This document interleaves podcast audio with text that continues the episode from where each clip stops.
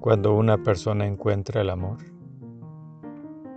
Cuando una persona encuentra a su pareja perfecta. Cuando un hombre encuentra a su mujer. O cuando una mujer encuentra a su hombre. Y viven juntos.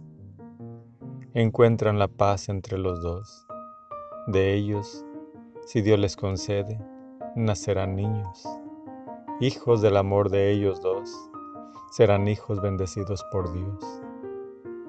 Porque esa paz que se encuentra en el placer es una paz que Dios brindó cuando formó a la mujer del hombre y al hombre le dio por compañera a la mujer. Busca esa paz en tu pareja.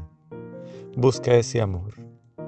Busca el amor de Dios entre ustedes y vivirán eternamente felices.